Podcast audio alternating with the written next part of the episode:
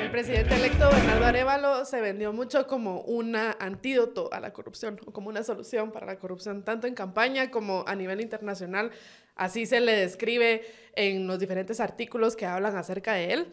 Pero realmente es asequible esta Guatemala sin corrupción, sí o no. Vamos a hablar un poquito acerca de esto, acerca de corrupción, agencias anticorrupción y demás. Y en este episodio de Tangente me hago acompañar de dos personas que yo creo que son ideales para esta conversación. Uno de ellos, pues ya lo conocen, ha venido varias veces, es uno de nuestros asesores en temas de leyes, derechos humanos y demás. Él es José Javier Galvez. Bienvenido, José Javier. Hola, Lucy. Qué gusto estar aquí otra vez. Y para el tema de corrupción, pues tenemos a alguien que se está doctorando en el tema. Eh, él es Edgar Gutiérrez Aiza. Bienvenido. ¿Qué tal, Lucy? ¿Qué tal, Galvez? Eh, este es, ojo, esta es mi primera vez en el set de Tangente. Ya había, estado, ya había estado en línea eh, en, un, en, vivo que hicimos con McClav y con Luismi, pero no había estado aquí sentado. Entonces, este pero para las elecciones también estuviste, ¿verdad? Pero en el otro set, entonces. Eh, no, no, no. Yo nunca he estado ante el micrófono en Tangente. Mira, yo tenía idea de que sí, ay, te estamos estrenando en el set. Bienvenido al set, ¿te gusta? Bienvenido al set. me encanta. Me fascina, salvo la foto de Figo que está ahí en el fondo. Todo lo demás me encanta. Daniel es el culpable de esa foto de Figo. Ya la vamos a desaparecer un día sin que se dé cuenta. Pero bueno, mi nombre es Lucy Rodríguez y hoy vamos a hablar acerca de corrupción y de qué soluciones, qué salidas hay, cómo se ha manejado la corrupción en otros países y qué tan efectivas son las agencias contra la corrupción, que precisamente pues es la tesis doctoral de Edgar. Y antes de entrar en materia, solo quiero hacer un par de recordatorios. Pues el primero es que por favor se suscriban a nuestro canal, en especial porque ya viene el descanso de Navidad y Año Nuevo, y entonces vamos a descansar un poquito en las publicaciones, pero si están suscritos, pues pueden ahí ir a ver eh, episodios pasados que no han visto, revisitar algún episodio que les haya gustado y demás. Así que suscríbanse y, y manténganse pues en contacto con nosotros. Nos encanta mantener viva nuestra comunidad. Y luego también les quería recordar que si todavía no han comprado todos sus regalos de Navidad, pues siempre un buen libro es un excelente regalo. Em, y pueden ir a, a, Piedra a buscarlo. Ellos tienen tiendas en Géminis 10 y también en la zona 1, en la quinta calle y en la 11 calle. O pueden también ir a piedrasanta.com, donde si compran su libro también hay envío eh, gratis en toda la República. Así que ya saben, Piedra Santa para esta Navidad. Bueno, entonces hablemos acerca de corrupción. Em, hay mucha expectativa, siento yo, con este cambio de gobierno. Creo que parte de esta esperanza viene acompañada también de una carga de expectativa donde, donde se espera mucho cambio, sobre todo por el tema de ser opuesto a la vieja política o a la política tradicional que se asocia mucho con la corrupción.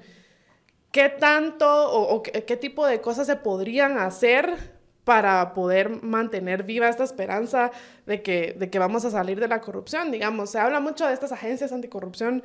Eh, contanos cómo has visto o qué has estudiado de estas agencias anticorrupción, si son efectivas o no, o si son más un tema de percepción o cómo han funcionado en otros países. Creo que es una pregunta muy larga, pero, pero para empezar un poquito y ahí vamos desgranando. Sí, pero funciona súper bien. Em, el estudio de agencias anticorrupción es relativamente reciente, eh, de hecho, en sí mismas, estas instituciones son muy recientes a, la historia de la humanidad. Em, las primeras aparecen en los 50, 60, pero así como muy esporádicamente, muy accidentalmente, diría yo, eh, pero empiezan a aparecer sistemáticamente en los 90. Es algo súper, súper reciente. Em, ¿Por qué? Porque es a partir de los 90 que se identifica la corrupción como un problema de gobernanza. Antes la corrupción existía, eh, porque ha existido siempre. Yo, yo argumentaría que es como el estado natural de la, de la, digamos, de la, de la forma de organización humana, así como lo es el autoritarismo, por ejemplo. Y, y, la transición a la transparencia o la transición a la democracia en su homólogo eh, son productos de acciones bien específicas que los humanos primero ideamos y luego ejecutamos, ¿no? espérame, espérame, porque eso sí está bien profundo. O sea, para evitar la corrupción sí hay que hacer un esfuerzo deliberado. Sí. Digamos, lo, lo, natural que sale es como el bandido, digamos, o, o muy jovenciano esto, pues, como diciendo que, que el hombre eh, tiene esta capacidad de, de, obrar mal y que se va a evitar el esfuerzo extra que requiere ser moralmente bueno y entonces para combatir algo como la corrupción, lo que hace falta es hacer un esfuerzo consciente y deliberado y diseñado, digamos. Y les tengo una recomendación ahora para sus cenas de Año Nuevo y es Cocina y más. Ellos tienen un menú muy completo y también pueden preparar la cena para que ustedes se las lleven al puerto, a la antigua o a donde vayan a recibir el Año Nuevo 2024. Así que ya saben, comida premium en Cocina y más para cualquier ocasión y pueden cotizar vía WhatsApp al 5923 9198. Sí. ¿Por qué? Porque la posición original, o sea, tú por default vas a querer beneficiar a ti y a tu grupo. O sea, por instinto de supervivencia, por instinto de, de tenemos ciertos recursos enfrente, ¿cómo los dividimos? El, el, la, la, la, justicia o la imparcialidad no es de lo primero que se te viene en mente. Uh -huh. eh, en sociedades como más primitivas, eh, eh, primitivas, digamos, en términos de gobernanza, me refiero, como pre-estados modernos, tu instinto primero es, yo quiero darle estos recursos a mi gente, porque yo quiero que mi gente sobreviva, ¿no? Uh -huh. eh, eso Buscas está al, al, al condiciones especiales, digamos. Eh, y si sobre todo tú tienes una posición de poder, uh -huh. ¿para quién vas a gobernar? ¿no? Eh, y la corrupción es una expresión, creo yo, como que acompaña una forma de gobernar muy para tu gente, muy para, para, para velar por tus intereses. Porque sí, parte de lo que implica la corrupción es usar mi poder para obtener cosas que yo no obtendría si no tuviera ese poder, ¿no? Ajá. Pero un poco, o sea, digamos, al inicio de los estados, antes de que fueran modernos, las primeras formas de organización política, pues un poco para eso era obtener el poder, ¿no? O sea, la, la noción de yo quiero obtener el poder para gobernar de forma virtuosa, eh, de manera que toda la gente tenga acceso a recursos de forma equitativa, que sean iguales ante la ley. Estos son conceptos súper recientes, eh, uh -huh. que son obviamente cuestiones que acompañan a la democracia, pero al principio tú, ¿por qué quieres poder, no? Para gobernar para ti y tu gente. Y, y a eso le acompaña esencialmente la corrupción. Entonces, eh, ex siempre existió. Y, y, no es hasta los noventas que se identifica, que se le pone el nombre y, y, se dice, este problema que vemos se llama corrupción y es malo uh -huh. para la gobernanza política de un país, ¿no? Eh, porque lo hace ineficiente, porque eh, eh, existe una gran tesis sobre si la corrupción engrasa la tuerca. Eh, probablemente, eh, si no están familiarizados formalmente con esa, con esa hipótesis, la habrán escuchado en alguna de sus formas, ¿no? Sí, incluso eh, hubo un episodio que salió el martes donde Rudy Herrera pues, hace, hace esa define esta, esta teoría de la tuerca engrasada y, menciona varios estudios donde te dicen si, si sí o si no y en qué sociedades sí la corrupción como que hace más eficiente el trabajo del Estado y en qué tipo de sociedades, pues por el contrario, ¿no? Le hace mucho más daño. Es mucho más daño. Y, y ese, o sea, la, la, la, noción original de esa tesis viene de una idea de que la corrupción está engranada dentro, o sea, es lo que no solo hace funcionar el sistema, sino que es parte del sistema. Entonces, salir de eso requiere esfuerzo deliberado, requiere uh -huh. chocar frontalmente con un montón de premisas, de hipótesis, de creencias de, de, un, de, un, montón de personas de la sociedad que entienden la corrupción de una forma y que la valoran también de cierta forma. No es lo mismo, eh, digamos, hay ejemplos muy clásicos de corrupción. Si viene un policía, te para y te dice, mire, este, nos arreglamos, y entonces le das X cantidad de dinero, te deja ir. Eh, digamos que es un, es un caso como clear cut, como muy claro de que eso, todo eso todos le llamaríamos a eso corrupción. Pero no si, por ejemplo, yo tengo un puesto importante en algún trabajo y uno de mis cuates está buscando trabajo. Y le digo, ¿sabes qué? Voy a hablar con la gente de mi trabajo, voy a ver si hay alguna plaza disponible y entonces eh, te, te, te, la damos, ¿no? El famoso cuello. Digamos. El famoso cuello. El tener cuello no se entiende como, como corrupción en Guatemala. Se entiende, es más, si no te ofrezco cuello o si no te pido cuello, no sé cómo funciona la palabra cuello, pero si no está involucrado en un intercambio de amistad, Ajá. no sos mi amigo. O sea, ¿cómo te puedes hacer llamar mi amigo si no me vas a ofrecer chance en caso de que lo tengas disponible? Que era lo que pasaba antes con el nepotismo, suponete. Claro. En, en años pre-CICIG, si alguien tenía un pariente en alguna posición de poder o, o un cargo público y no le ofrecía a su familia eh, algún puesto por ahí decían, ay, no, qué mala onda. O sea, la gente eso decía, como, no, qué mal tío, qué mal primo, lo que sea, porque no veló por el bienestar de su familia. Pero post sí sí, y lo, y lo digo así porque al menos, eh, eh, digamos, anecdóticamente así es como yo lo he observado.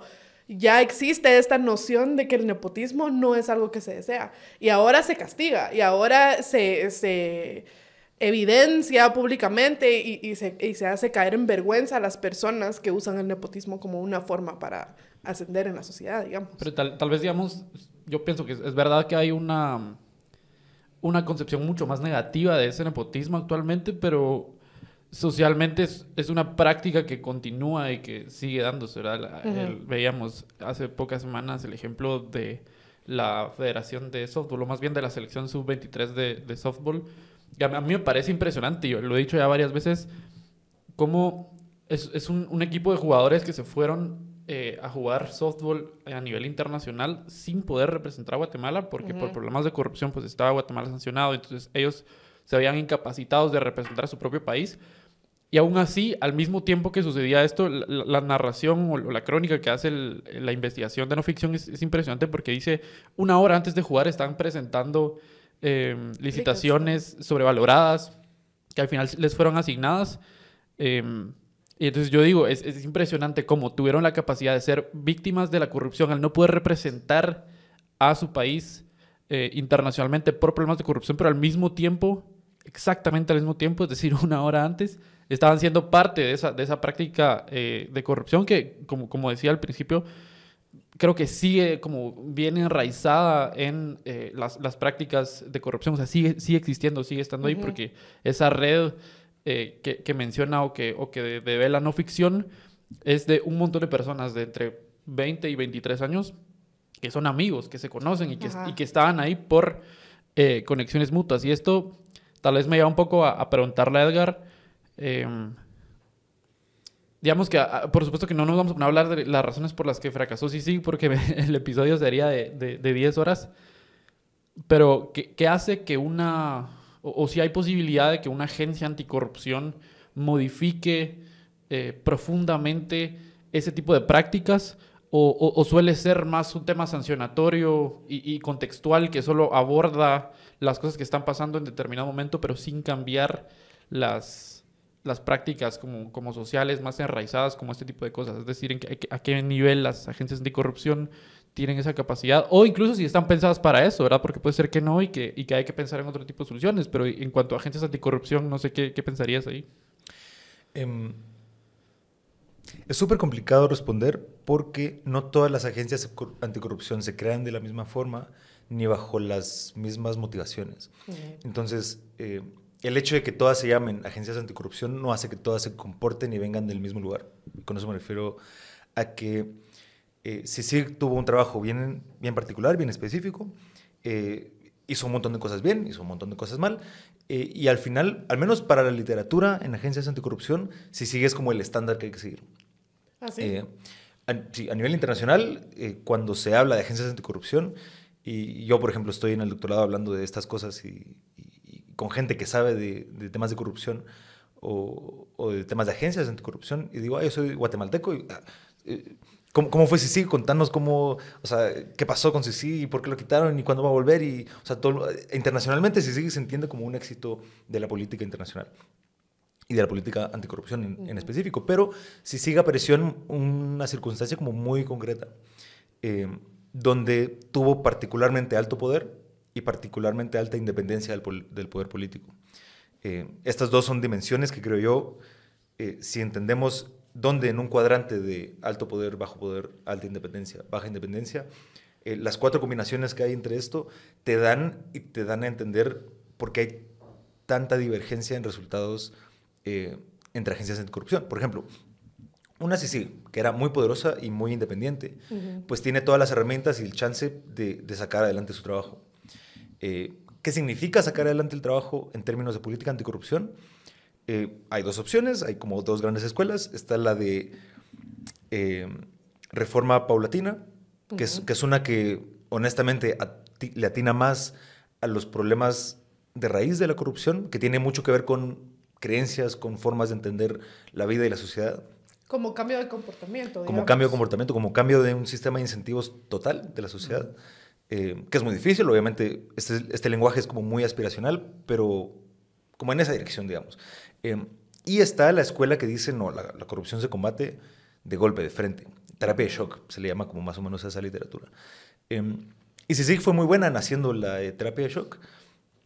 Eh, no le interesaba mucho hacer la reforma paulatina, en parte también porque su horizonte institucional era corto, ¿no? Cada dos años tenía que renovar, entonces no podían hacer, vamos a hacer un plan de 50 años para reducir la corrupción, que es lo que tardaría en Guatemala, reducir la corrupción así como de verdad.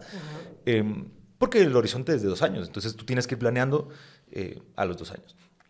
Eh, entonces, ¿cómo se hace bien? Hay que tener un diseño institucional como el de CICIG. Tiene que tener mucho poder, tiene que ser también independiente.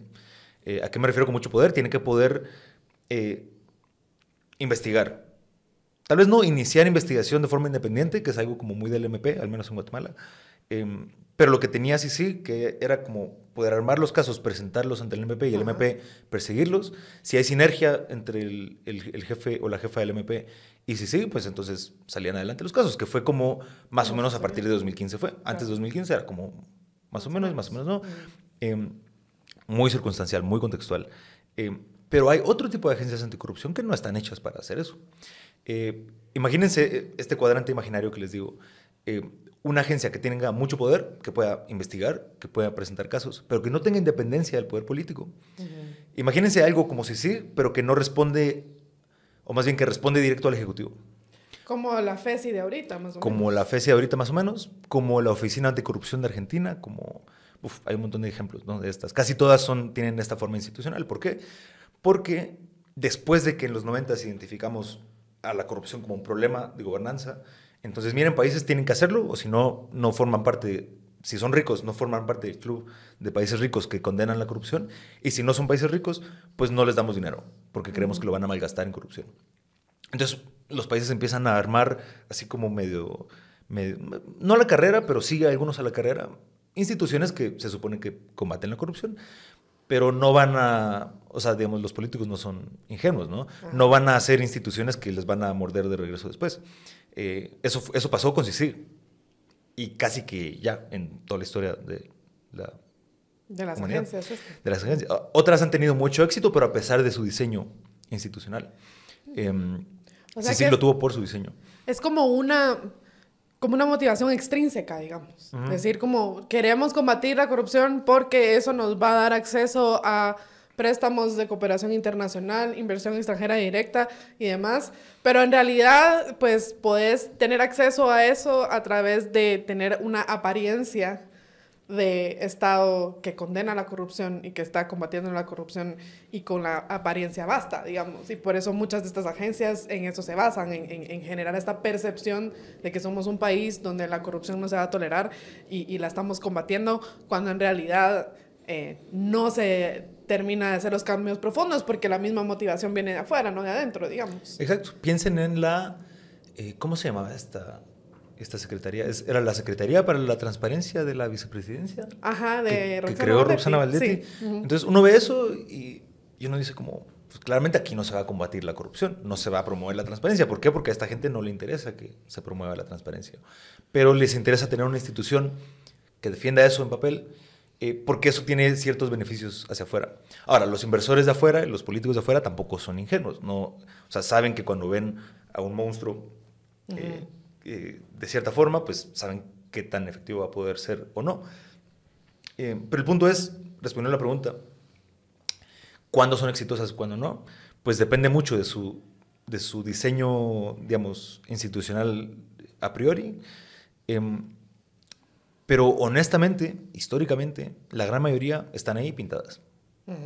Casi ninguna sirve para activamente desmantelar esquemas de corrupción de verdad.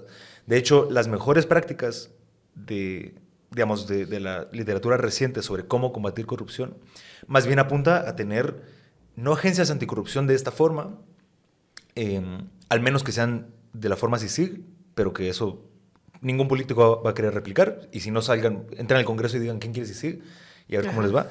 Eh, eh, más bien es creando como, como equipos, como fuerzas especiales dedicadas a la corrupción adentro de ministerios públicos o adentro de cortes o adentro de policías o adentro de instituciones que ya tienen un montón de poder para hacer este tipo de cosas. Eh, básicamente, la creación de FESI fue como respondiendo a esta necesidad que internacionalmente se, se, reconoce como la forma de combatir hoy en día la corrupción. Eh, y claro, fue un poco gracias a CICIG que se creó eso, ¿no?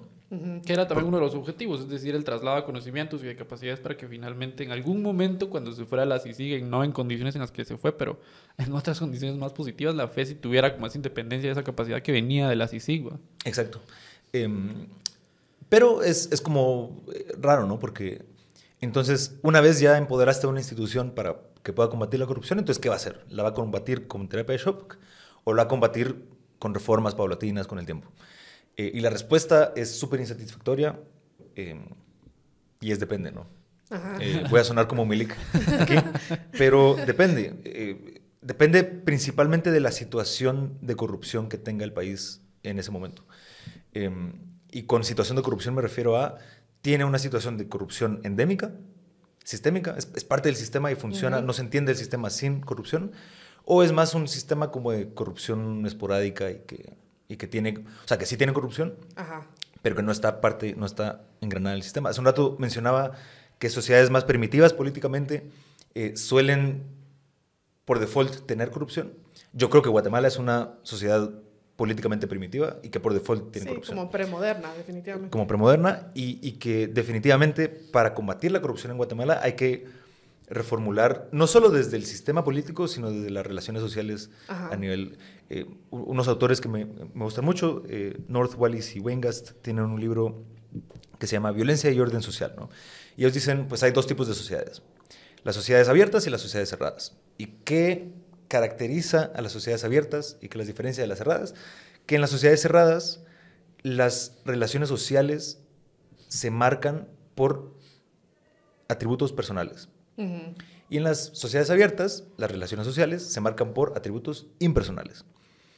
Un ejemplo para, para dejar esto claro, si yo soy, eh, yo estoy a punto de contratar los servicios de alguien, eh, si yo decido por características personales, si lo conozco o no, su color de piel, Este, su apellido, etcétera, pues es... ¿Dónde estudió? Eso es típico aquí en Guatemala, ¿en qué colegio estudió? Pero, la razón por la cual, eh, ¿dónde estudió? Porque una cosa es dónde estudió, sí, si viene de Harvard versus si viene de no Harvard, pues yo sé que alguien que viene de Harvard señaliza un, un, poco mejor de, de, capacidad, pero no está asociado a lo que significa Harvard socialmente. Lo que significa en Guatemala el haber ido a la USAC versus ir a la Marroquín no es una diferencia a priori de capacidad. No.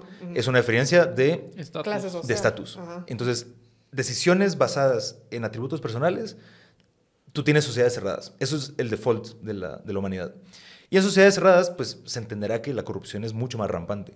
Eh, es parte de lo que significa, porque esta, esta decisión que yo tengo, eh, tengo 12 veces, yo a este lo conozco, al otro lo conozco, y eso es todo lo que veo, pues claramente soy muy propenso a no solo cometer este, este acto de corrupción, sino que se replique en todos lados, ¿no? Entonces, ¿cómo llegamos a eso? Es la pregunta. ¿Cómo llegamos a que cuando se me presenten 12 veces, yo vea quién es técnicamente mejor para contratar a esa persona. Que no tenga yo que ver su color de piel o su apellido o escuchar su acento o entender, saber quién fue su papá o su mamá o de dónde viene su dinero. Eh, si no, mira, vos puedes hacer mejor el trabajo que esta otra persona, pues entonces yo te contrato a ti antes, ¿no? Eh, que sea como un poquito, está asociado a la meritocracia, pero la meritocracia tiene problemas un poco para definir esto. Dejémoslo en que lo que define mi elección sobre A respecto de B es que A tiene cualidades impersonales que a mí me atraen. ¿sí? Pues entonces, ¿cómo salimos de eso? Podemos machacárselo a la sociedad así como miren, tienen que hacerlo. Por ejemplo, reformando la ley de servicio civil para que sea más profesionalizada y menos de nombramiento a dedo, que a grandes rasgos son como los dos tipos de, leyes de, eh, de servicio civil. Pues claramente si yo elijo a dedo a mis servidores públicos, pues es característica de una sociedad cerrada eh, y claramente fomenta la corrupción. Entonces yo puedo reformar esa ley y eso va a durar y va a tener un efecto... O sea, si me preguntan a mí, ¿qué harías hoy? ¿Qué tuerca girarías para cambiar la situación de corrupción en Guatemala? Sería apretando la, ley de servicio civil. Pero eso, por ejemplo, pero no, es, no es intuitivo. En, en, en sociedades con sistemas cerrados es muy difícil salir de la corrupción. Sí. Eh, reformas paulatinas, de nuevo respondiendo a la pregunta, reformas paulatinas eh, se absorben muy rápido por este tipo de sociedades. Eh, ¿a, qué me refiero con eso? Si hoy vengo y le agrego un adendo a la ley de contrataciones públicas y dice, ahora en lugar de hacer la contratación así, la tiene que hacer así, que se supone que es más transparente, pues si eso es todo lo que cambia, entonces pues vienen los políticos y dicen, bueno, pues sí, ya no lo podemos hacer como antes, pero vamos a adaptar esta nueva norma a la, forma en la que... La trampa. Exacto. Y, es muy fácil que con pequeñas reformitas eh, no tengan un impacto real porque se absorben dentro del sistema, se reacostumbran a la, a la expectativa de cómo opera la corrupción en un país. Entonces es muy complicado. Em, ¿Cuál es la ventaja? Que si se hace bien, o sea, que si se introducen reformas así como eh, como muy bien estudiadas. Yo sé que cambiando este pedacito de la ley, que no requiere aprobación del Congreso, por ejemplo, eh, entonces, bueno, no sería una ley, digamos que algún, gubernativo, algún acuerdo gubernativo. Perdón a los milics que me escuchen, yo no soy milic. yo uso, para mí todas son instituciones, si vienen del Congreso o si vienen del Ejecutivo, al final son normas que me dictan cómo se juega el juego, ¿no? Em, si yo le cambio un pedacito y otro pedacito a esta otra y otro pedacito a esta otra, al final, dentro de 10 años, de repente puede venir una CICIG o puede venir algún actor anticorrupción importante, un arévalo, y puede identificar toda esta gama de reformas chiquitas que se hicieron y decir, pues voy a apretar la tuerca final, que hace que todas estas se pongan en, en, movimiento y entonces hay una oleada anticorrupción súper fuerte. Los países eh, que han logrado hacer esto, lo han logrado hacer bien, eh, pero igual es complicado, porque saber 5 o 10 años antes cuál tuerca tengo que girar para que luego se apriete todo el sistema, es muy complicado. Y luego haciendo terapia de shock, eso, digamos que es mucho más efectivo para sociedades como Guatemala que tiene corrupción endémica, ¿no? Porque entonces vengo, vengo el, eh, pego el mazazo en la mesa y digo, eh, pues todos los corruptos se van a la cárcel. Y aquí están los casos y no, no tengo que hurgar tanto para descubrir que la federación de, que el equipo sub-23 de softball eh, tenía ventas sobrevaloradas. ¿Cuál es el problema de eso? Pues el, problema que estamos viendo hoy post sí, sí, que pelear contra el poder, porque digamos, no podemos ser ingenuos y creer que la corrupción solo existe a nivel pequeño.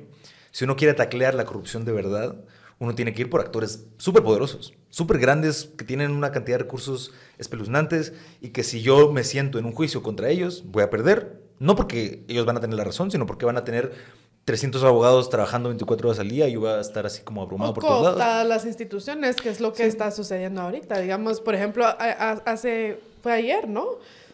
o antier, pero esta, esta semana, sí, porque es que depende cuando, escuchen ustedes este, este, episodio, pero en la, en la semana de los 20 de diciembre, em, sucedió que ya se desestimó el caso, ¿no? De donde estaba Sinibaldi, y demás. ¿Cómo, se llama ese? Cooptación del Estado, ¿no? ¿Cómo se llama este caso? Que se desestimó esta semana. Uy.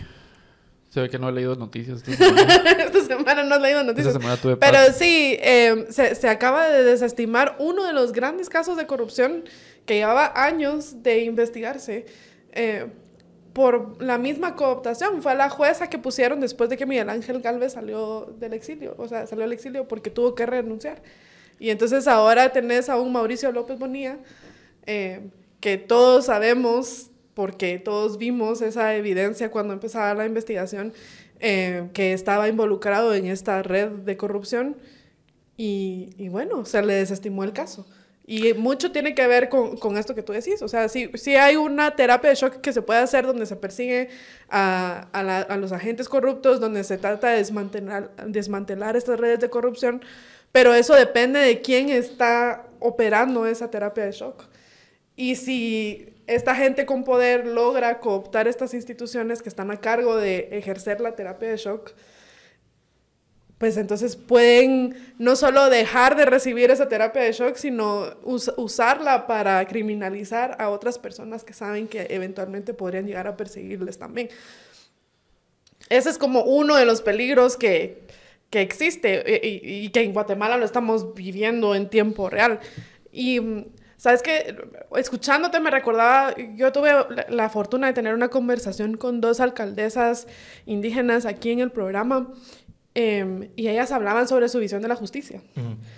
Y entonces ellas decían que la justicia occidental no, digamos, no va con, con su cultura, digamos, porque ellas como alcaldesas también eh, administran la justicia en la comunidad.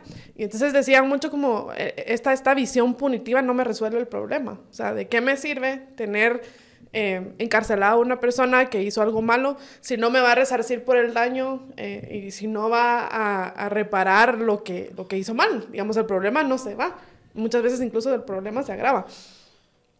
Y yo creo que quizá en, en, en, nuestra, y aquí tú me vas a ayudar porque tú sabes más de derecho que yo, pero quizá en, en nuestros pueblos indígenas o, o, en estas autoridades ancestrales podríamos encontrar guías acerca de cómo hacer la segunda opción de la que tú hablabas, que no es esta terapia de shock, sino es más pues una visión de cambio de comportamiento, una visión de, de arreglar la forma en que está diseñado el sistema, una, una, función más educativa también sobre qué es corrupción, quién es el corrupto, quién es el corruptor, qué cosas implican corrupción y qué no, como bien decías, que si el cuello es corrupción, etc. Y mucho porque en estas comunidades pequeñas también hay todos estos recursos que ya en una comunidad grande y, cerrada, como bien decías, ya no funcionan. Cosas como el recurso de la vergüenza o funcionan menos. O solo funcionan en casos extremos como el de Miguel Martínez, por ejemplo, que la gente hasta cuando no está le grita que se va a ir al bote. Pero digamos... Eh, pasa mucho que, que uno, uno, diría, bueno, ¿cómo no les da vergüenza? Pero se han invisibilizado tanto que o la vergüenza no es funcional o simplemente es gente sin vergüenza, o sea, no tienen vergüenza. Eh, pero yo no sé si tú ves que, que, posiblemente en, estas, en este tipo de, de autoridades ancestrales de justicia eh, indígena se pueden ver algunas prácticas o luces para poder combatir la corrupción, pero más desde un, desde un ángulo no punitivo, sino de cambio de comportamiento. Les recuerdo también que nuestro patrocinador San Miguel está ofreciendo cursos de armado de muebles de melamina y además, pues ellos consienten mucho a toda la gente que escucha Tangente y tienen un 50% de descuento si dicen que son oyentes de Tangente. Así que esa es la forma en que San Miguel les agradece su audiencia. Eh, pueden averiguar acerca de estos talleres ya sea acercándose en la tienda de zona 9 o también llamando al 2268-0808 para San Miguel. Yo creo que no es un tema exclusivamente eh, cultural, digamos, no, no rebatiendo lo que decía Edgar, digamos, de, de, cómo funcionan las sociedades cerradas, porque eso es algo en lo que él es experto y yo evidentemente no. Em, pero porque sí existen marcos normativos, eh, sobre todo internacionales, acerca de, de, este, de, estos temas específicos. Y por eso me gusta mucho justamente lo que decías. Em, digamos que a nivel eh, eh, de derecho internacional hay por lo menos dos instrumentos que aplican a Guatemala que tienen que ver con esto. Uno es la Convención Interamericana contra la Corrupción, que es una que emana de la Organización de Estados Americanos, de de la cual es, parte de Guatemala y que también es parte de la convención.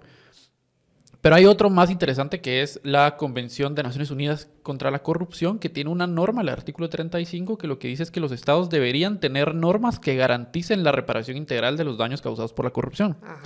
Entonces, em, la, la, visión de esta norma eh, la, Convención Interamericana no tiene una norma así, entonces hay poco desarrollo eh, a nivel regional de estándares interamericanos, pero sí hay eh, ciertas normas de otro tipo que, que, dan un poco de luz acerca de este tema. Hay un caso justamente en contra de Guatemala, es un caso en la Corte Interamericana de Derechos Humanos por adopciones ilegales, se llama Ramírez Escobar contra Guatemala y es un caso en el que la Corte justamente dice que uno de los obstáculos más importantes para el acceso a la justicia es eh, la corrupción.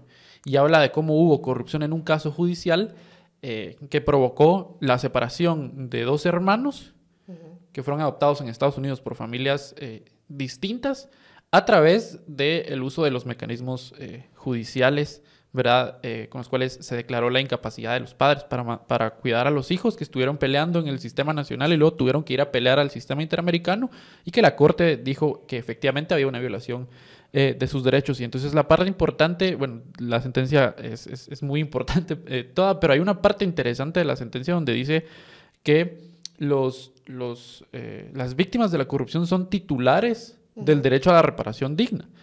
Y la, la inexistencia de, de, reparación digna en casos de corrupción, creo yo que no es solamente una cuestión eh, social, sino también una cuestión de cómo funcionan las instituciones en Guatemala. El sistema penal es absolutamente punitivo, aun cuando existe una norma que es el, el, Código Penal, que lo que busca es eh, la, reinstalación de las personas eh, que cometen delitos en la sociedad, pero realmente el sistema penal no funciona no así, es un sistema no que, que, castiga, no rehabilita a las personas y, y crea pues... Eh, otro, otra como micro sociedad en la cárcel desde donde incluso hay más crimen eh, de, de, adentro hacia afuera. Entonces, eh, creo yo que también tiene que ver con ese diseño institucional. Y pensaba un poco antes en esta conversación cuando Edgar hablaba de los incentivos para la creación de las agencias anticorrupción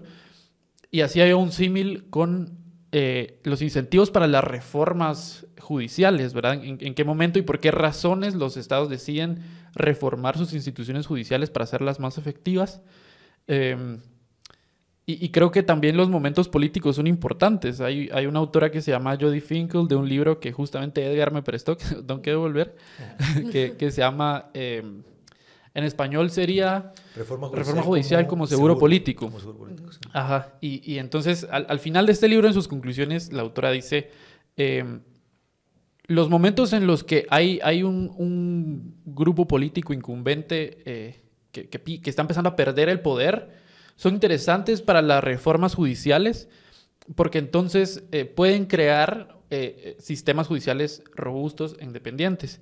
Y lo explica, por ejemplo, con el caso de México, que cuando el PRI empieza a perder poder en México, crean un sistema independiente de justicia para que la, la Suprema no dependa de, de, quién está en el poder, porque entonces decían, si nosotros ya no estamos en el poder, nos uh -huh. van a investigar a nosotros. Entonces hagamos un poder independiente. Y la Suprema de Justicia de México es un ejemplo de una corte eh, independiente, un sistema de justicia pues bastante robusto.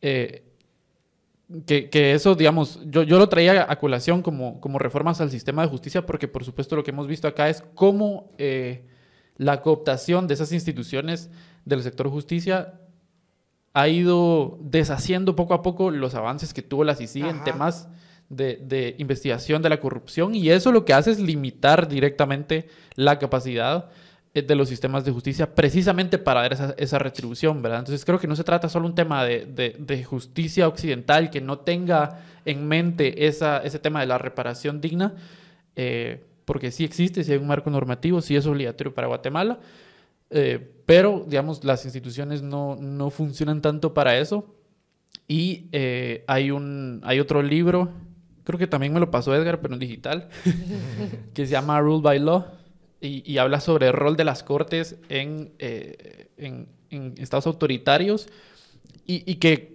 uno leyéndolo dice, bueno, esto prácticamente es, es, Guatemala y explica cómo las, las, los poderes judiciales o los tribunales eh, tienen un rol eh, de mantener, o sea, porque, porque uno piensa, ¿por qué un Estado autoritario debería tener instituciones democráticas y una vez haciendo el, el, el Poder Judicial? Eh, y el Poder Judicial pues sirve precisamente para mantener dentro de la legalidad o de la apariencia de legalidad las acciones de estos estados autoritarios. Entonces, que es justamente lo que ha pasado en Guatemala y justamente lo que es el obstáculo, como dice la sentencia de la Corte Interamericana, para la reparación de los daños en casos de corrupción, ¿verdad? Y no solo de corrupción, de otro montón de cosas, pero en el caso que estamos hablando de corrupción. ¿verdad? Mira, y ya, ya, encontré aquí, es el 18 de diciembre se desestimó el caso cooptación del Estado. Entonces, exministros como Alejandro Sinibaldi, Mauricio López Bonilla, Ulises Anzueto y Manuel Ambrosio no van a ir a juicio. Y encima de todo, el MP renuncia a la apelación del caso. Que eso es algo súper poco común. O sea, que el MP renuncie a la apelación de, de, de una resolución judicial de ese tipo es súper poco común. Por lo menos históricamente, ¿verdad? O sea, el, uh -huh. el trabajo del Ministerio Público es demostrar que tiene una investigación suficientemente capaz de demostrar que, que, que, que, hubo la comisión de, de, un delito y el hecho de que no apelen esa, esa decisión judicial me parece sumamente grave. Así y es. Esto, esto, es un ejemplo eh, súper estereotípico de lo que pasa cuando se intenta una reforma anticorrupción en forma de terapia de shock. Eh, porque, ¿qué pasa? les decía, el, problema de las reformas paulatinas es que se absorben y, que se pueden integrar y volverse parte del problema, ¿no? Eh, parte del problema de hacer terapia de shock es que uno se enfrenta ante actores poderosos, que son muy poderosos, ¿no? Tanto del sector privado como público, y es muy difícil vencerles porque es muy difícil jugar bajo las reglas que ellos tienen establecidas para ejercer la corrupción eh, y vencerles ahí. Entonces, normalmente hay que ser creativos con la ley. Eh, hay, un libro eh, reciente de este año que trata sobre cómo se desarrolló el caso de Lavallato en América Latina. Eh, bueno, en, Brasil, pero digamos que las implicaciones se extendieron a Perú y a otros países latinoamericanos. y es un ejemplo, Lavallato, así como si sigue en Guatemala, es un ejemplo de una cruzada anticorrupción. es, es decir, vamos a darle la vuelta a la mesa entera para hacer la terapia de shock anticorrupción. ¿no? Eh, y al principio es muy exitosa. El, juez Moro, en su momento, será el, equivalente al, Iván Velázquez de, Guatemala, a efectos de lo que estaban haciendo. Em, llevan a cabo una campaña anticorrupción súper poderosa y empiezan a encarcelar a un montón de gente súper poderosa. ¿no? ¿Por qué? Parte de lo que él entendía y, su equipo de fiscales, él era juez, pero eh, los fiscales que trabajaron en este caso, en estos casos, parte de lo que entendían es que había que relajar un poquito el derecho penal. Eso, eso, eso decían. Porque si, ¿Por qué? Porque si yo voy con el, el, derecho penal así como está, esta gente me gana. Esta gente no está cometiendo delitos. Pero si entendemos la corrupción no por lo que dice la ley, sino por la dinámica de poder que genera, entonces esto es corrupción. Entonces decían, ¿cómo yo puedo acusar a esta persona de corrupción este, y encajarla dentro de la ley? Esta gente además lo había estudiado. Sus tesis de maestrías y de doctorados habían sido sobre cómo usar el derecho penal eh, de manera que no se rompa la ley, pero que integremos eh, delitos que son como bien problemáticos y que no están exactamente tipificados. Entonces vamos a relajar la tipificación del derecho penal para meter este tipo de delitos. Bueno, al final todo sale mal en el caso de Lavallato. Eh, ¿Por qué? Porque tiene backlash. Y esta es la palabra clave que tienen los esfuerzos de terapia shock. Yo vengo, doy el mazazo en la mesa y, los Sinibaldis y los eh, López Bonillas se asustan y se echan para atrás, porque nadie nunca les había hecho eso antes. Pero luego viene la venganza. Y luego viene la venganza. Y la venganza es bien problemática. ¿Por qué? Porque no solo voy a usar los recursos que tú usaste contra mí, pero esta vez con cizaña, esta vez ya no respetando el Estado de Derecho, esta vez muy directamente violando la ley. Eh, por ejemplo, Guatemala este año y el año pasado y el antepasado. Em, y además voy a crear un sistema que va a ser inmune a ti después. No vas a poder volver a usar esta eh, como bala de plata, digamos, para, para, matar la corrupción, porque si una vez la usas y la usas mal, dice este libro, eh, es bien difícil recuperar la confianza ciudadana. ¿Por qué? Porque parte de lo que implica la venganza no es solo perseguir a la gente que te persiguió, implica también desmoralizar, implica desmovilizar a la ciudadanía, implica hacerle campaña negra a la institución que estuvo encargada de perseguirte en su momento. Entonces, hoy, si sigues mala palabra, no porque, o sea, no, hay una métrica bajo la cual podamos medir si sí y decir esto fue objetivamente mal y esto fue objetivamente bien. Si sí perdió la batalla eh, ideológica. Así sí le acusaron de tener eh, testigos falsos, de tener casos mal armados y no pudieron defenderse. ¿Por qué? Porque no tenían un equipo de comunicación que pudiera hacerlo de forma eficiente. Y esa parte, dice este, parte de las conclusiones de este libro es, si tú vas a hacer una cruzada anticorrupción, si tú vas a hacer terapia de shock, tienes que tener todo esto que ya tuvo Cecil y, y el caso de Lavallato en su momento.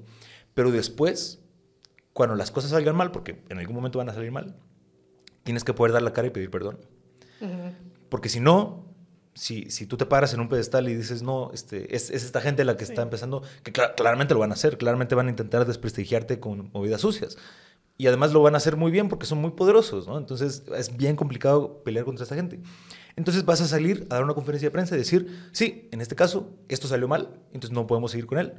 toda la gente que metimos en prisión, que es el, gran alegato, ¿no? Que, que y, eso que ni siquiera... Prisión la prisión preventiva, que además sí no los puede meter en prisión preventiva, es un sistema de justicia, aparte sí sí, sí solo presentaba los casos, ¿no? Perdón, vamos a reponer de alguna forma que se pueda, pero esto no puede manchar el camino que estamos marcando, ¿no? que es hacia la eh, eh, erradicación, aunque no se puede erradicar la corrupción, pero sí a la limitación de la corrupción. Entonces, pero es bien complicado hacer esto. Y si es cierto lo que dice este libro, que esta es una bala de plata que solo es válida una vez, entonces Guate ahorita está en un momento en el que eh, claramente le caería muy bien una CICIG que haga un trabajo como el que hizo CICIG y mejor, pero discursivamente, políticamente es inviable, porque no va a poder funcionar. Entonces, ¿qué le queda a Arevalo? Así abrimos la conversación, ¿no? ¿Qué, puede hacer Arevalo para entonces eh, hacer algo en contra de la corrupción? Y, yo, yo, yo en particular tengo dos respuestas igual de insatisfactorias. Una puede ser eh, un intento de modernización política formal. Esto quiere decir, voy a agarrar las leyes que tienen los chorros de corrupción y voy a apretar esos chorros. Y pero, ah, qué problema, porque con el poder del Ejecutivo no es suficiente, necesito el Congreso, y de repente necesito otros actores veto que no tengo. Entonces, bueno, este proyecto de construcción estatal, llamémosle, es bien complicado de ejecutar. Bien, bien complicado. No porque no exista voluntad, sino porque el recurso político que requiere, el músculo político que requiere, eh, yo creo que está un poquito afuera de las aspiraciones de lo que puede tener Arevalo. Eso no quiere decir que no pueda hacer nada, porque el otro camino es el camino de la, de la reeducación política. Y yo creo que para esto Semilla sí puede ser muy bueno. Pero también Semilla en su momento va a tener que saber pedir perdón cuando haga las cosas mal. Y eso no es fácil de hacer porque, eh, bueno. Sí, requiere cierta humildad, madurez, eh, etcétera. Y además reconocer una derrota significa un poco en, Guatemala darle la razón a tus enemigos, ¿verdad? Claro. Pero anticiparte a eso eh, puede dejarte mejor. Eh, típico, típico consejo de relaciones públicas, cuando alguien mete la pata, alguien, digamos, famoso mete la pata, es como, mira, sal y pide, perdón antes de que esto sea grande, por ejemplo. Porque si no, lo vas a parecer que solo estabas pidiendo perdón porque te cacharon, no porque cometiste el error, ¿no? y es, esto es clave en la educación política de un país. Porque esto te, te dirige hacia un sistema de incentivos donde tienes más vergüenza. Si no, no tienes vergüenza. Eh, tener vergüenza significa, yo antes de cometer un error, no quiero cometerlo. Ya si lo cometo, me muero la vergüenza. Pero, pero y es muy diferente porque la corrupción lo que te dicta es, antes de cometer el error, tienes que asegurarte de que no te cachen. Y si no te cachan, entonces cometes el error. ¿no? Reemplace error por eh, delito, este, etcétera. Depende cómo esté tipificado. De nuevo, yo no soy abogado, pero eh, la corrupción no solo se trata de lo que está en la ley. ¿no? Eh, llamémosle error. Antes de cometerlo, el corrupto quiere saber cómo puede salirse, con la suya. y ese esquema de incentivos es inherente al sistema público y privado guatemalteco. Tú entras a un lugar y lo primero que te tienes que preguntar no es cómo voy a yo exceder las expectativas de mi empleador, es cómo yo puedo sobrevivir aquí haciendo lo mínimo esa, ese esquema de incentivos te hace eh, ser un lamebotas, por ejemplo, eh, eh, encontrar como, como atajos para hacer trabajo que alguien más no quiere hacer, pero tú estás dispuesto a hacer porque vas a sobrevivir ahí. Mañas, truquitos. Mañas, truquitos, no sé qué. Más cuellos, conectes. Y, y, así es como uno asciende, ¿no? ¿Qué pasa si hay alguien, dentro de 100 actores deshonestos, entran dos actores honestos? Se los comen. ¿Por qué? Porque esta gente, imagínate una situación en la que yo estoy trabajando, yo soy un actor deshonesto y estoy trabajando con alguien honesto y esta persona me dice, no, mira, es que esto no lo podemos hacer porque es delito, ¿no? O es corrupción. Y yo le digo así como, mano, este, de eso no se habla, o sea, o estás, o estás conmigo o no estás en este lugar. Eh, no, pero es que no sé qué. Bueno, entonces, ¿sabes que no lo vamos a hacer así? No sé qué. Me hago la bestia y luego voy con mi jefe y le digo, mira, este no está alineado y se lo truenan, ¿no? No, digamos, no, no, no su integridad física, pero sí lo despiden o no lo se, se, pasa la bola de que a este no hay que contratarlo porque es honesto, ¿no? Entonces, cuando uno enfrenta expectativas de cometer actos de corrupción, uno está completamente atrapado. Uno como individuo no puede hacer más que eh, ver qué hace, cómo sobrevive. Y eso es bien complicado de cambiar. Muy complicado de cambiar. Y, toma años también, por lo que tú, tú, decías, que hay un tema de reeducación, un tema de cambio de incentivos un tema de crear estos canales de comunicación también, porque estos actores honestos que llegan a ambientes deshonestos necesitan una forma de poder comunicar lo que están viendo sin ponerse en una posición vulnerable, porque la alternativa a este caso hipotético que tú ponías de decir, no, mira, yo no estoy de acuerdo con esta forma corrupta que tú quieres actuar, en vez de confrontar directamente al actor corrupto si existiera un canal de comunicación transparente, anónimo, etcétera. Eh, podría, pues, por ese medio canalizar su preocupación y ver si se puede hacer un cambio internamente sin necesidad de ponerse en una posición vulnerable. A todo esto, ambos han estado mencionando libros que se comparten y que no me han compartido a mí. Entonces, yo digo que es hora de crear algún tipo de club de lectura, listado de libros recomendados, que en el club de lectura podemos acompañarlo eh, de vinos o cervezas o algo así. Pero antes, por supuesto, hay que tomarse el Paris Mart, ¿o no? Hay que tomarse el Paris Mart. Yo ayer cometí el error de no tomarme el Paris Mart antes del convivio de la oficina. Así que insistentemente les pido, tómense su Paris Mart. No cometan ese error de José Javier, no solo porque al día siguiente hay molestias de la resaca, sino también porque hay que cuidar el hígado. Estamos jóvenes todavía y podemos cuidar nuestro hígado, entonces ya saben, eh, en estas épocas si van a hacer un club de lectura o si van a hacer convivios o si van a tener alguna cena con la familia y esa cena implica eh, tomarse pues una copita de vino o algo así, eh, pasen antes por su Party Smart, eso lo pueden encontrar en farmacias, supermercados, Super 24, así cuidan su hígado y también al día siguiente amanecen mejor. Pero volviendo a este tema de reeducación y que digamos, pero, es que eso siempre es así, ¿no? Que es como cuando, cuando tú ves los cambios profundos y son a largo plazo, implican más tiempo, más esfuerzo, más recursos que algo como la terapia de shock, que si bien sí toma como eh, eh, estos esfuerzos y recursos y demás, pues es más de corto plazo, pero luego tenés esa, ese riesgo de que, ah, bueno, rapidito le cachen para, para desactivar esta terapia de shock, lo que necesito es cooptar las cortes o cooptar el MP. Em, y, y, esas mañas pues se las saben muy bien la gente que, que, es corrupta y que quiere procurarse impunidad y que quiere además tener un deseo de venganza, ¿no? Como cómo se atrevieron a tocarme a mí, a mi familia, ¿no? Eh, cómo se atrevieron a desprestigiarme, a meterme a prisión preventiva o a que mis propiedades se las lleven en Senaved, por ejemplo. Y entonces ahora es esa venganza. Y encima que teniendo una pobre población que está tan ocupada con otros problemas más grandes como un golpe de Estado.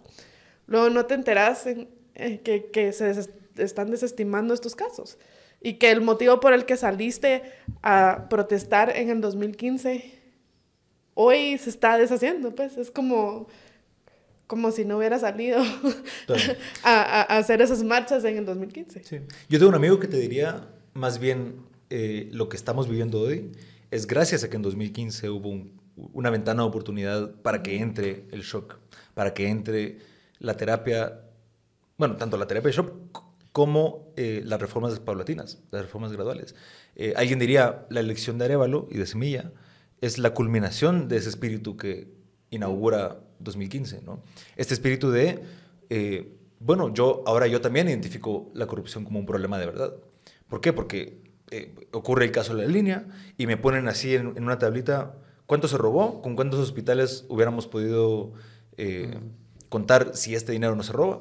Y entonces, y, luego me dicen, bueno, pues, ¿de dónde crees que viene ese dinero? ¿De tus impuestos? Entonces yo hago la mate y digo, pues claro, entonces yo tengo que pagar servicios eh, privados de hospital sobrevalorados porque no puedo ir al hospital público, porque hay alguien que se está robando el dinero y luego lo está usando para comprarse esa casa que luego no quiere perder porque dice que lo obtuvo con trabajo honesto. Eh, tarará, tarará. Entonces yo empiezo a agarrarle una tirria, una, una, una molestia muy fuerte a, mi sistema político. Entonces yo lo quiero cambiar. ¿Qué pasa en 2015? Yo no tengo un candidato que claramente canalice eso. Aquí pasamos del plano social, de lo que la gente siente, lo que la gente actúa en la plaza, en las calles, lo que se habla en la mesa. Eh, y una cosa muy distinta es cómo se canaliza eso políticamente. Eh, y el arte de hacer buena política es poder canalizar eso que se habla en la mesa hacia el Congreso, hacia las Cortes, hacia el Ejecutivo. Y de los pocos actores que pudieron hacer eso políticamente exitoso fue Semilla. Porque entendió que entonces, bueno, aquí la gente lo que está pidiendo es anticorrupción. Entendido a grandes rasgos, ¿no? No, no, es como que eh, estén pidiendo exactamente anticorrupción, probablemente están pidiendo algo eh, que yo puedo asociar naturalmente a la corrupción. Están pidiendo servicios públicos de calidad, pero yo sé que yo no puedo dar servicios públicos de calidad si hay corrupción. ¿no? Es un problema que voy a tener que taclear en cualquier momento, en cualquier decisión de, de eh, modernizar el Estado genuinamente. un cambio de la política tradicional, digamos. Un cambio de la política tradicional. Ya no quiero ver a esta misma gente de siempre, ya no quiero que me sigan robando, que me sigan este, escupiendo la cara como si yo no me diera cuenta. La gente se da cuenta y lo que, lo que refleja la elección de este año fue que no solo se dieron cuenta, sino que se venían dando cuenta desde hace un montón de tiempo. Y nada más tuvieron la oportunidad de hacerlo, ejecutaron esa decisión. Y eso, por eso, por eso un poco el argumento de que eh, es más bien la expresión, es decir, eh, es, es, es, este, lo que estamos viviendo hoy es el, lo, que, lo que sigue inauguró con un par de casos de corrupción bien armados, pero muy potentes, es que la gente se da cuenta de que vive en un sistema que claramente no le beneficia. Es un sistema arcaico, primitivo políticamente, que beneficia a la gente que está ahí metida. Y yo no me puedo meter así como así. Tengo cosas más importantes de que pensar. Pero ahora que se elige a alguien que tiene una visión distinta, y no nos conste que vaya a ser diferente, no, no nos consta que va a ser un salvador. Sí, claro, no hay garantía. Lo que sí nos consta, y esto es súper importante, lo que sí nos consta es que sabemos que a los actores políticos tradicionales no les gusta este actor. Exacto. ¿Por qué no les gusta? Porque no opera igual que ellos. No le gira la tuerca igual. Lo que le gira la tuerca a los actores políticos tradicionales es que les paguen por su voto en el Congreso. Y lo que le gira la tuerca a la gente de semilla no es eso.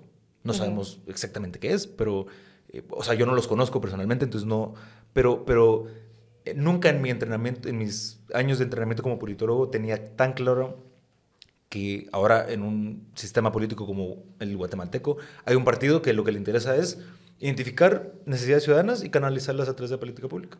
Así de sencillo, eh, no, es, no es inventar la base curada, es hacer política moderna, ¿no? Em, y entonces la gente identifica, bueno, este es el que va a lograr hacer eso, entonces yo lo quiero a él. Eh, y todos los demás, pues váyanse.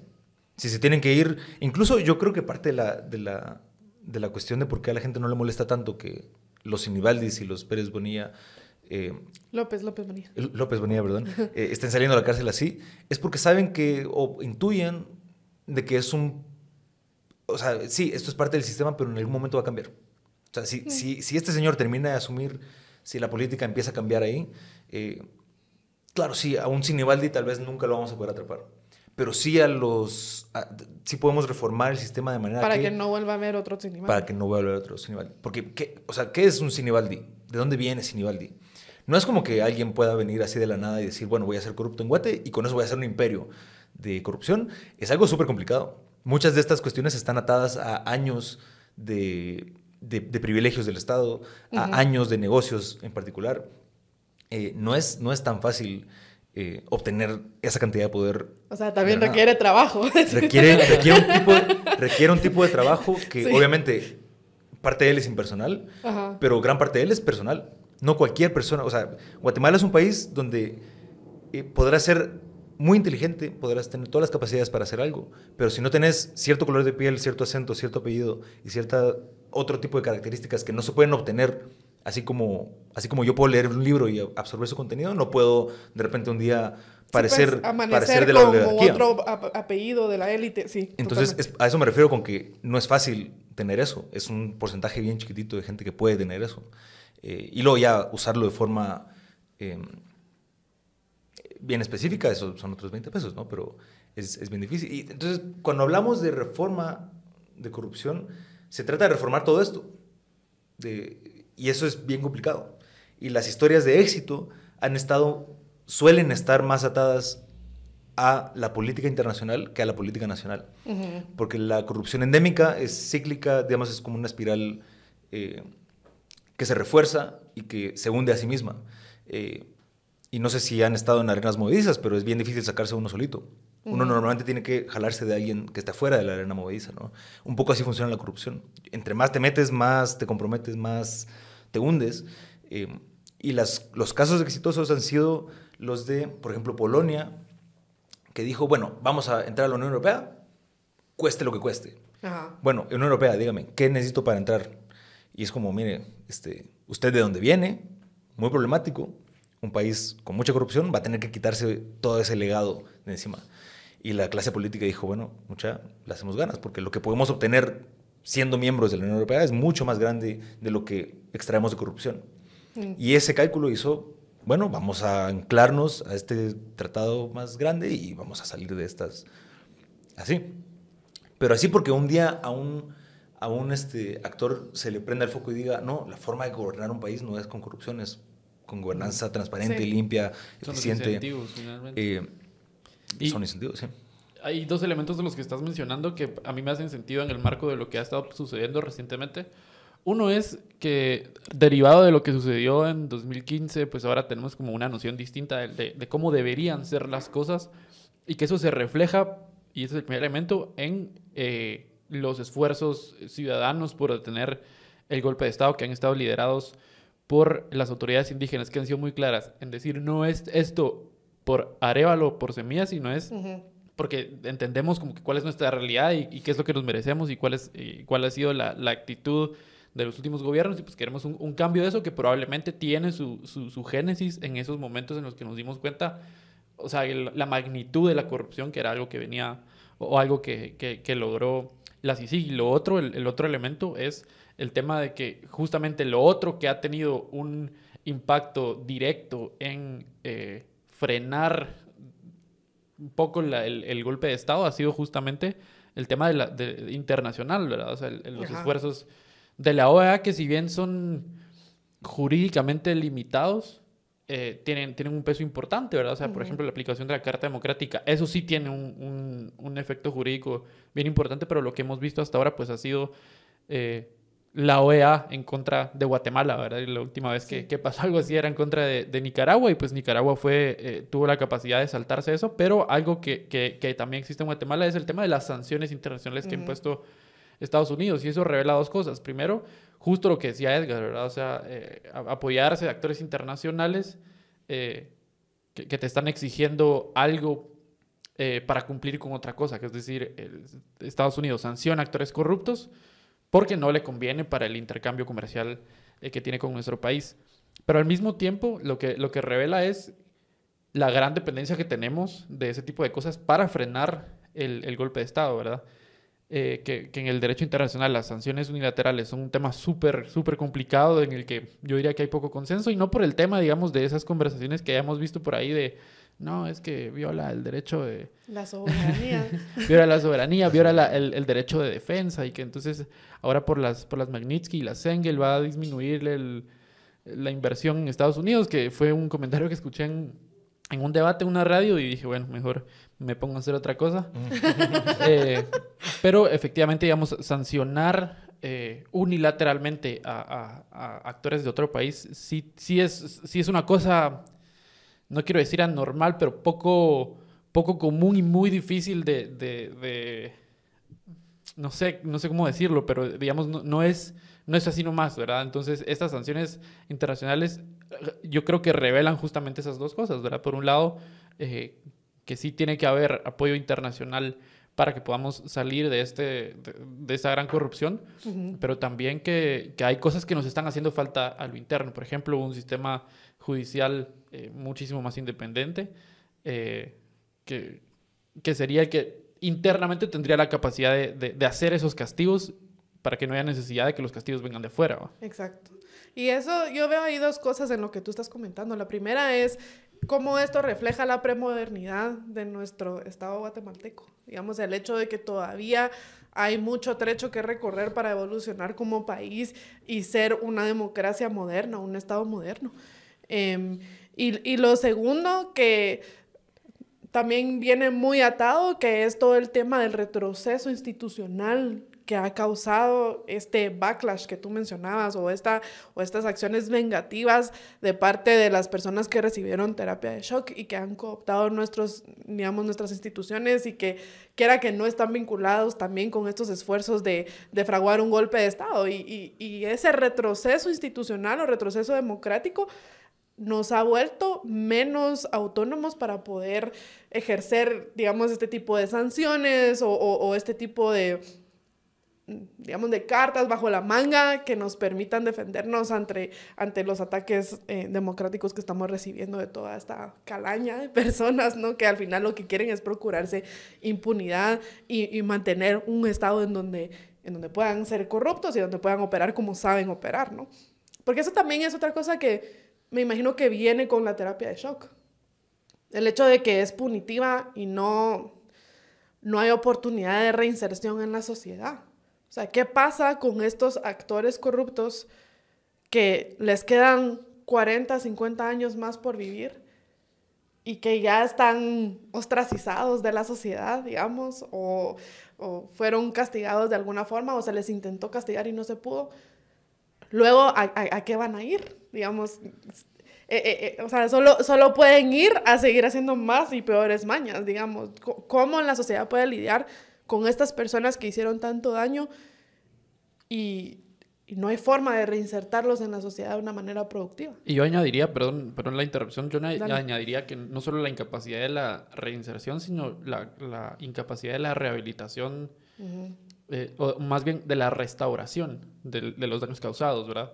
no solo a nivel del Estado, que ya hemos visto que las sanciones económicas para los actores que son castigados eh, por el sistema de justicia son súper bajas y son ridículas comparadas con el daño que se causó, pero también el daño causado estructuralmente a las instituciones y el daño causado a las personas que, que, han sido víctimas de la corrupción, que es, que es lo que decía antes, ¿verdad? Realmente los estados deberían garantizar y el Estado de Guatemala debería garantizar reparaciones a las víctimas eh, de la corrupción, que, que pensándolo es una cosa sumamente eh, difícil, de dimensionar, ¿verdad? O sea, ¿quiénes, ¿quiénes son las víctimas de la corrupción? Prácticamente todos, ¿verdad? Entonces, esa, esa, esa, reparación del daño, que para mí es, es la parte más importante que está faltando eh, con la incapacidad de, del, del, sistema de justicia y con la forma punitiva de, de, entender el castigo a la corrupción, creo yo que, que sí es, es importante hablar del tema de la rehabilitación, pero la reparación del daño también es algo eh, que es sumamente tangible, como lo decía Edgar, ¿verdad? ¿Cuántos hospitales pudimos haber construido con el dinero que se robaron? Pero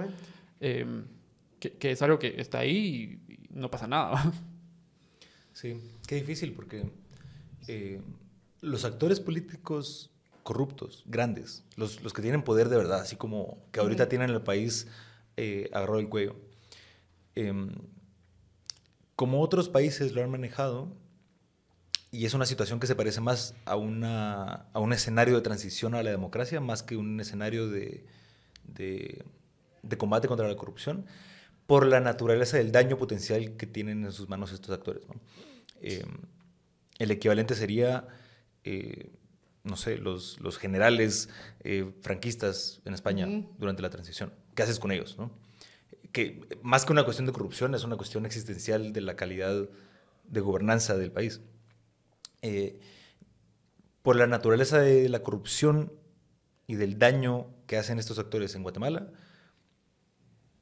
son equivalentes a actores antidemocráticos en momentos de transición. Sí, totalmente. Son súper poderosos, pueden hacer mucho daño. Bueno, ¿qué se hace con ellos? Pues, ¿qué hicieron los españoles? Los retiraron. Y con retirarlos me refiero a pagarles el retiro. ¿Me explico? O sea, te sientas con ellos y les dices, miren, eh, deja de molestar y te puedes ir del país, no te, no te tienes que quedar aquí. O sea, Miguelito, no te van a seguir escupiendo en la calle por, por, este, eh, por ser corrupto. Eh, es, es, inviable si yo intento pelear contigo hasta meterte a la cárcel porque tú tienes un montón de recursos, no te va a poder hacer eso. Va a ser bien complicado. Andate al país. Andate al país y sí, no te vas a poder llevar todos tus bienes porque son robados, pero em, te vas y, y, y de alguna forma eh, yo me aseguro de que afuera del país no te morás de, falta de lo que sea. ¿no? Eh, lo que hicieron en España fue decirle a los generales, miren, les pagamos el retiro, ustedes siguen siendo parte del ejército español, eh, creo, y pues solo se retiran antes, y con su dinero de retiro que el Estado les sigue pagando, pues ustedes se van del país y dejan de molestar. y, todos dijeron que sí. o sea, sí, sí muy... O sea, se les ofrece una salida digna, digamos a los que son muy peligrosos y son, eh, entre comillas, invencibles. ¿no? Y con eso te evitas la venganza también. Con eso te evitas la, venganza. ¿Qué no te evitas? Pues la, la, situación desafortunada de tener que negociar con alguien con el que no quieres negociar, ¿no?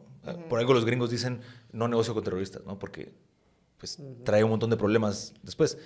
Eh, pero... todo el tema de merecer, que si merecen, no merecen ese tipo de trato, que si merecen, no merecen esa compasión, porque en realidad es una medida muy compasiva, digamos. Total, estás, total. estás perdonando a alguien que ni siquiera te está pidiendo perdón, básicamente. Claro.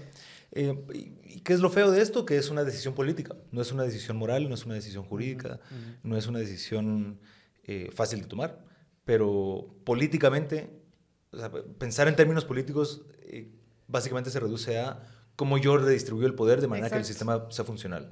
Eso, eh, Eh, para eso sí es efectivo esa compasión. para Porque, eso- porque al hacer eso le- les, les quitas todo el poder que tenían. Sí. Entonces, es decirle a Consuelo Porras, mire, renuncie, pero, pero no lo voy a capturar después de que renuncie.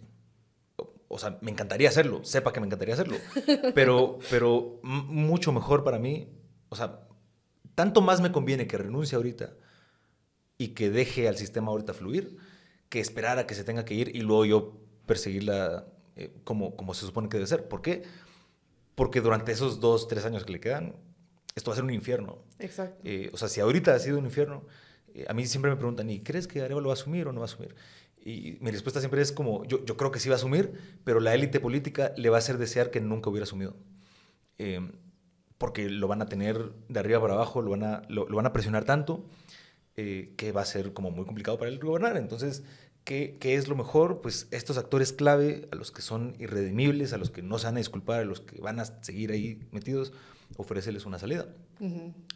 Eh, qué triste, porque uno querría hacerles justicia, pero no siempre se puede. Eh, y esa decisión política es bien costosa, es, es- es bien impopular además, pero, pero bueno, si, si, o sea, si, si me preguntas qué se hace con estos actores antidemocráticos que son difíciles de encarcelar y que eh, no los puedes reinsertar así naturalmente porque tienen un know-how sobre cómo opera el Estado, sobre cómo hacerlo disfuncional brutal, pues sácalos. Eh, fea respuesta, pero Pero, pero Sí. una respuesta al fin. Es lo que es. es lo que es. Sí. Y bueno, no se han dado cuenta, pero hemos tenido una conversación bastante larga. Eh, pero antes de despedirme, no sé si alguno de los dos se quedó con algo que le hubiera gustado mencionar o discutir dentro de la conversación. Porque si no, yo, cerramos. de, de mi lado creo que es una conversación que podría seguir mu- muchísimo más. Ujú. Eh, para mí y seguramente también para Tangente es un honor contar con, con Edguitar porque yo siempre aprendo muchísimo y siempre que... O sea, ya, ya me imagino los TikToks que después van a sacar de este episodio y que van a tener miles de views porque siempre hablamos mucho de él. Em, pero yo me quedaría con el tema de la reeducación política, que me parece que, y tal vez voy a decir algo obvio, que es lo que le corresponde a, a Semilla por la posición política que va a asumir a partir del 14 de enero, pero, pero también a otro montón de gente en el que nos encontramos, no solo personas con plataformas como Tangente, pero también personas con plataformas como ser, ser, ser mamá, ser papá, ser hijo, y tener eh, la capacidad de entablar un diálogo racional con nuestros, con, con nuestros cercanos, porque a mí me parece que el debate eh, sobre la corrupción en general en Guatemala está subdesarrollado. O sea, alguien menciona anticorrupción y alguien menciona CICIG y como decía Edgar o, o Lucy, no me recuerdo quién de los dos lo dijo, pero es, es mala palabra. Y, y es, es, un- es- es algo que hay que superar, pues, o sea, la polarización que, que crea, que, digamos, podrá haber cometido sus, sus errores eh, CICIG, pero no me parece que sean, que sean culpa de CICIG, ¿verdad? Que, que, que, que, que haya una polarización tan alta para el debate de la corrupción. Me parece que la lucha contra la corrupción no puede ser el único elemento en, en una agenda. Eh, el presidente tiene que, que- que gobernar, Exacto. además de luchar contra la corrupción. Exacto. Y, y aún estamos eh, estancados. No, no digo que hablar de corrupción sea estar estancados. eh, como dice Edgar, es algo que no se puede erradicar. Entonces, seguramente es una lucha constante que hay que tener todo el tiempo. pero el debate pues, no ha llegado a un nivel en el que podamos tener discusiones sobre cómo la erradicamos y con, con qué instituciones, de qué maneras, cuáles son los incentivos. Y, y- y- creo que yo que podemos elevar muchísimo el nivel de la conversación. Así que gracias por estar acá y, y también gracias a quienes nos escuchan, ¿no? Sí, mil gracias por la invitación. Me siento muy, muy contento de haber platicado tanto tiempo sobre temas que nos apasionan a los tres, claramente. Em, nada, pues algo como para cerrar, yo tal vez diría que la lucha contra la corrupción em, es un asunto súper delicado, requiere de un montón de conocimiento técnico eh, y que no es, digamos, es como la punta del iceberg de la modernización política. Eh, y si algo deberíamos tener claro, es que ningún problema de los que acompaña la modernización política eh, por sí solo resuelve los problemas de gobernanza de un país. La modernización política es un paquete que se tiene que abordar de forma integral. Eh, pero a la hora de abordar ese paquete, siempre nos vamos a topar con corrupción. Entonces, siempre hay que tener un plan de contingencia para, bueno, cuando yo esté escarbando en esta, en esta reforma, cuando me tope con corrupción, que me voy a topar, ¿qué voy a hacer ante ella? Uno no puede ser ingenuo y no tener un plan, un plan para, para combatir la corrupción.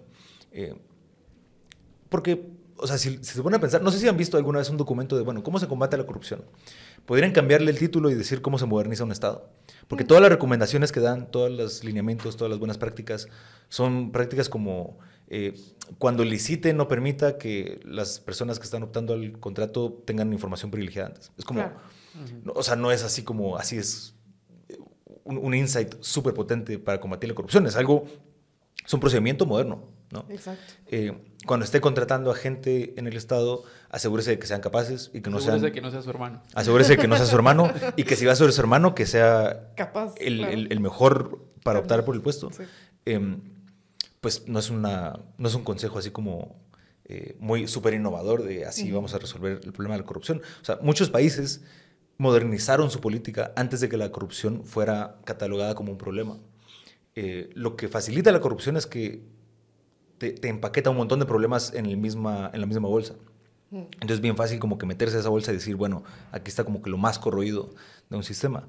Pero, pero se puede modernizar un país sin enfocarse exclusivamente en cómo luchar contra la corrupción.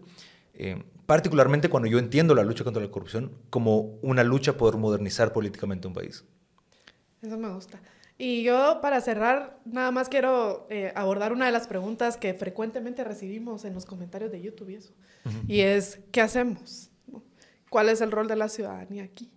Y yo creo que no, no nos dio tiempo de abordar eso, quizás eso da para otro programa, pero entre ese qué hacemos, definitivamente uno es informarse y educarse. Digamos, muchas veces con el tema de la corrupción, lamentablemente se sobresimplifica el problema. Y, y, se llega a estos extremos en que si todo es corrupción, entonces nada es corrupción, ¿no? Como empezarse a fijar en cosas tipo, ay, si te pasas un semáforo en rojo, eh, es corrupción, todos somos corruptos. Y, y, y no, o sea, abordemos de verdad el, el, problema con la profundidad que merece, viendo cómo, eh, es, cómo funciona la corrupción como un mecanismo y, y el, la naturaleza de la corrupción en Guatemala como un problema endémico. Entonces, informarnos y educarnos, eso es una cosa definitivamente. Y la otra es mantenerse alerta y estar enterados. Y, y, y ahí sí que toca eh, respaldar ese cambio que se pidió en las urnas, respaldarlo eh, y acompañarlo desde la ciudadanía.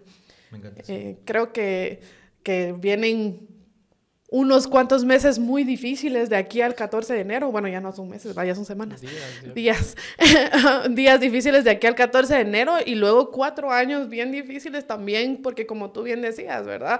Va a asumir, pero se la van a hacer difícil porque... Eh, Consuelo Porra sigue ahí hasta el 2027 porque le tocó un congreso que si bien su bancada ahora es más grande que antes, pues igual la mayoría es de estos partidos de política tradicional que ya sabemos por dónde vienen. Así que van a ser cuatro años cansados y van a ser cuatro años en que la ciudadanía va a tener que estar activa y alerta y reajustar sus expectativas, porque naturalmente no se puede esperar que en cuatro años se resuelva el país. Eh, gracias a ambos por la conversación. Toda la suerte del mundo del guitar en tu doctorado y que, y que todo vaya bien en esa tesis. Si, si, se llegara a ser pública, yo, yo, ahí nos dio un sneak peek de su tesis, Edgar, que logramos leer antes de este episodio y muy interesante pues todo el trabajo que, que, haces ahí. Y gracias a todos ustedes por permitirnos acompañarles una vez más. Les deseamos felices fiestas y no se preocupe si en la semana de Navidad y Año Nuevo no ve episodios nuevos o muy pocos episodios nuevos. Hay un montón en archivo que pueden revisitar para que los podamos seguir acompañando y nos vemos en el 2024. Fabuloso. Gracias. Chao.